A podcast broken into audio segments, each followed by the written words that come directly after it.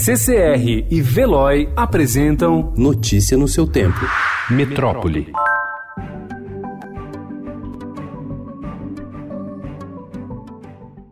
Uma pesquisa da Unicamp mostra que a inteligência artificial pode detectar um tumor maligno até em imagens nas quais a lesão foi coberta e somente a pele ao redor do tumor foi analisada. O projeto, ainda preliminar, treina computadores a fazer o diagnóstico de melanoma, o tipo mais agressivo e letal de câncer de pele. Somente em 2019, mais de 1.700 pessoas morreram por causa da doença, segundo o Ministério da Saúde. O projeto da Unicamp foi um dos premiados no fim do ano passado na sétima edição do Latin American Research Awards, bolsa dada pelo Google a projetos acadêmicos da América Latina que propõem soluções tecnológicas para problemas do cotidiano.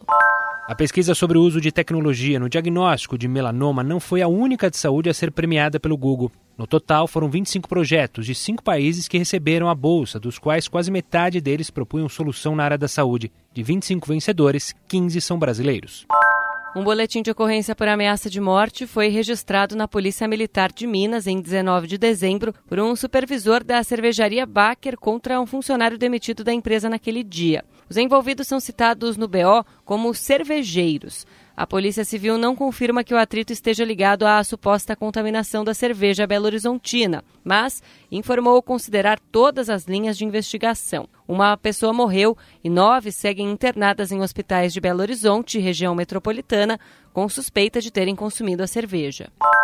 No Rio de Janeiro, quatro idosos morreram vítimas de bala perdida em um mês. Em três dos casos, testemunhas relatam confrontos entre policiais e bandidos. De acordo com a plataforma Fogo Cruzado, laboratório de dados sobre a violência, 41 idosos foram baleados em 2019 na região metropolitana do Rio, dos quais 24 morreram. As mortes de idosos por arma de fogo surpreendem por serem mais raras. Tiros causam 40% das mortes de adolescentes de 15 a 19 anos e 32% das mortes de jovens de 20 a 29 anos no país. A taxa cai para 0,1% entre idosos, mais afligidos por doenças cardiovasculares, neurológicas ou câncer. Notícia no seu tempo. Oferecimento CCR e Veloy.